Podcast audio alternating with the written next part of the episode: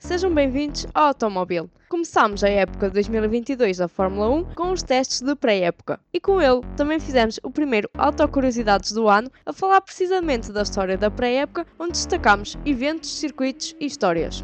Eu sou a Angelina Barreiro, estão a ouvir o Autocuriosidades e hoje vamos inaugurar o início da época de Fórmula 1 2022, falando sobre o Grande Prémio do Bahrein.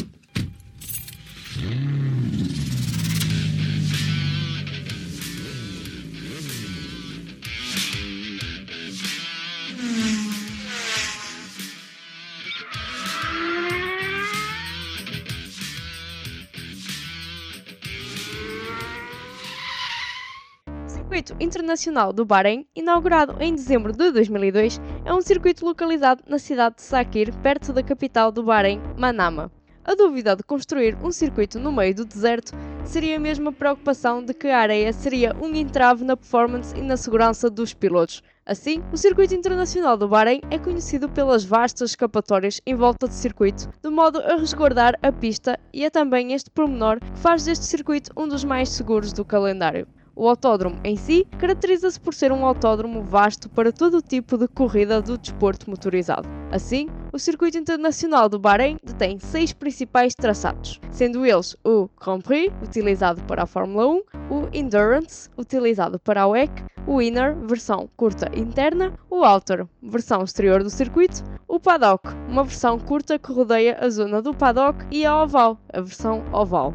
Quem ainda detém a volta mais rápida do circuito na Fórmula 1 após tantos anos é o piloto espanhol Pedro de la Rosa, com o tempo de 1.31.447.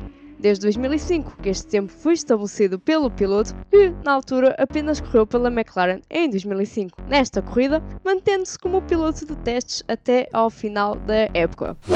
O Grande Prémio do Bahrein realiza-se desde 2004, tendo sido o Bahrein um dos países pioneiros na inclusão do Médio Oriente na Fórmula 1. Só em 2011, por problemas civis, é que a corrida foi cancelada no país. A partir de 2012 retomou à normalidade e a partir de 2014 começou a ser uma corrida disputada em horário noturno. O layout escolhido para o Grande Prémio é a versão principal do circuito, chamada de Grand Prix Circuit, Contudo, em 2010, a organização decidiu explorar a versão Endurance devido ao aumento de carros na grelha.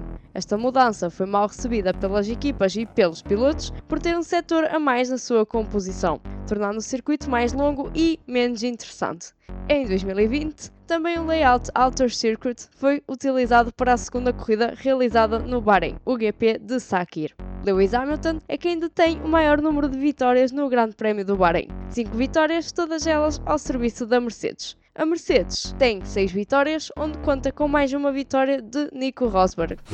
Por fim, escolho um grande prémio para vos falar. Neste sentido, escolhi o grande prémio que marcou o retorno da Fórmula 1 ao Bahrein em 2012, após ter sido interrompido em 2011 devido a manifestações políticas que assolavam o país. O Grande Prémio do Bahrein 2012 marcava a quarta corrida da época e a primeira vitória de Sebastian Vettel na época que viria a ser campeão pela terceira vez. Numa corrida onde nunca se viu muito ameaçado no lugar da frente, visto que Sebastian Vettel saía da pole position, o mais interessante seria a luta pelo segundo e terceiro lugar, onde Lewis Hamilton e Mark Webber, respectivamente, lutavam por manter os seus postos. Curiosamente, no final, nem foi Hamilton nem Webber a protagonizar esta luta, mas sim os dois pilotos da Lotus. Uma disputa onde Kimi Raikkonen termina em segundo lugar, saindo de décimo primeiro, e por fim um arranque excelente de Romain Grosjean que deixa assumar o primeiro pódio da carreira na Fórmula 1. Após falar-vos do Grande Prémio de 2012, faço apenas uma menção honrosa ao Grande Prémio do Bahrein 2020, onde, no acidente de Romain Grosjean, percebemos a importância da segurança e dos desenvolvimentos neste sentido para que o desporto motorizado deixe de ser, aos poucos, associado a fatalidades e seja cada vez mais seguro para os pilotos e para todos os envolvidos.